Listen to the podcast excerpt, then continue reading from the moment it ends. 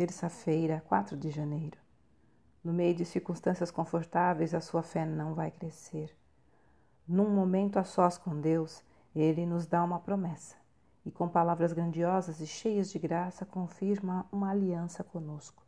Põe-se então à distância para ver quanto nós cremos e, a seguir, permite que o tentador venha. Ah, e a prova parece contradizer tudo o que ele falou.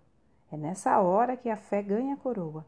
É o momento de olharmos para cima através da tempestade e do meio dos navegantes atemorizados exclamar: Eu confio em Deus, que sucederá do modo por que me foi dito.